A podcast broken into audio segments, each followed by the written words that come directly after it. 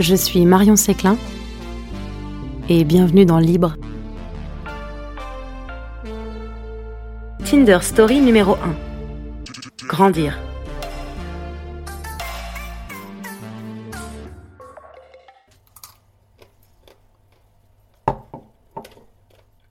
Tu vois, je trouve ça fou que Perrine, elle, soit si passionnée euh, par son travail, qu'elle l'aime si fort à cet âge. Bah, j'ai un pote qui, dès le collège, nous répétait tout le temps, tout le temps qu'il voulait être journaliste photographe. C'était son truc. Et ce pote, je l'ai pas vu depuis 5 ans. Parce qu'effectivement, c'est ce qu'il est devenu.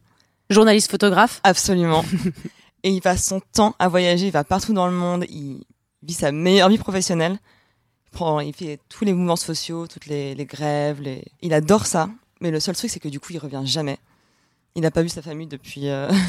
enfin, je pense qu'il les voit tous les tous les cinq mois, un truc comme ça. Et Ah pareil, ouais nous, ses potes, on, on le voit jamais. C'est comme un artiste en tournée, sauf qu'il est en. Il fait pas de musique, quoi. Exactement. Il fait de la photo. C'est comme un photographe d'artiste en tournée. Grave. Du coup, c'est vrai que parfois, il me textait, il me disait, mais je, je m'ennuie, tu veux pas qu'on parle? Et comme il y a le décalage horaire, c'est vrai que nous, ses potes restaient, euh, restaient ici, on peut pas trop lui parler tout le temps. Et un jour, il s'est dit, bon, vas-y, je... il faut que je vois quelqu'un qui ne soit pas du taf. Donc, il est allé sur Tinder, il a rencontré une nana. Et il s'est rien passé de spé, mais il s'est dit que c'était vraiment trop cool d'être avec quelqu'un qui n'avait rien à voir avec son taf. Et juste qui était sur place et qui pouvait lui parler de la ville, qui pouvait lui parler des endroits cool, euh, faire visiter un peu. Et du coup, il s'est mis à faire ça tout le temps. C'est-à-dire que dès qu'il arrivait dans une nouvelle ville, il se mettait sur Tinder, et s'il aimait bien les gens, il les revoyait. Maintenant, il a trop trop de potes, mais partout. Enfin, c'est génial. Et du coup, parfois, les gens qu'il rencontre, il leur donne des adresses pour d'autres villes. Et du coup, c'est vraiment genre son, son cercle, son réseau social, vraiment, littéralement. Bien sûr, on est toujours là, ses potes, sa famille et tout. Maintenant, il se sent plus seul. Et il se sent bien. stable aussi. Enfin, Ah il sait qu'il va pas trop galérer en arrivant. Maintenant qu'il a l'habitude, il est, il est trop bien, il se sent moins seul. Et du coup, il peut vraiment kiffer à fond son taf, sans se dire, Oh, je vais être tout seul et tout, il y aura que des gens du taf.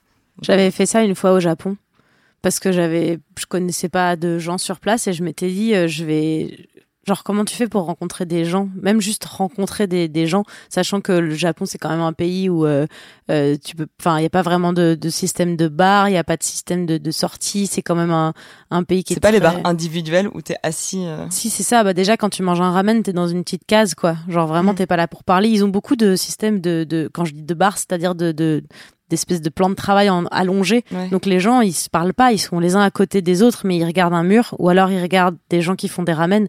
Et euh, je me suis dit je sais pas comment je vais pouvoir rencontrer des, des individus parce que je connais pas les lieux underground où sortir parce que c'est quand même un petit peu niche. Tu vois même si la jeunesse elle sort, c'est pas euh, public comme chez nous, c'est pas un gros business. Et je m'étais mis, euh, je m'étais mis sur Tinder aussi. Et du ça a coup, fonctionné? Ouais, ça a fonctionné. J'avais chatté avec des gens. Après, je restais pas assez longtemps pour pouvoir les rencontrer. Et il y avait, il y avait toujours surtout euh, le petit truc de. euh, moi, je- j'avais pas écrit. euh, je suis là pour trouver uniquement des amis, tu vois. Donc, euh, je Ouais. savais pas. Mais est-ce qu'il a, est-ce que ton pote, il a rencontré des, il a aussi fait, eu des petites histoires d'amour grâce à ça? Plus des flirts parce que tu sais, lui, quand il a fond dans son taf, c'est pour décompresser, mais il va pas s'engager dans un nouveau truc.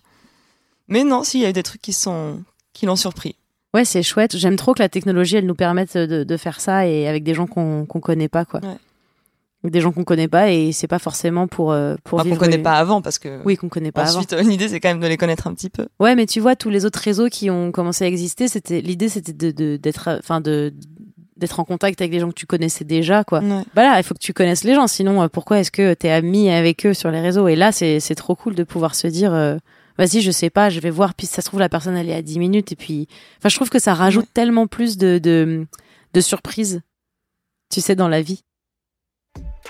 Libre est un podcast de Tinder, écrit et animé par moi, Marion Séclin, avec la collaboration d'Alban Ligné. Si vous avez aimé ce podcast, n'hésitez surtout pas à nous laisser des commentaires et à nous mettre des bonnes notes sur les applications de podcast pour que d'autres nous découvrent. À bientôt Oui, enfin ça va, moi j'ai quand même été troisième au cross interscolaire en CM1.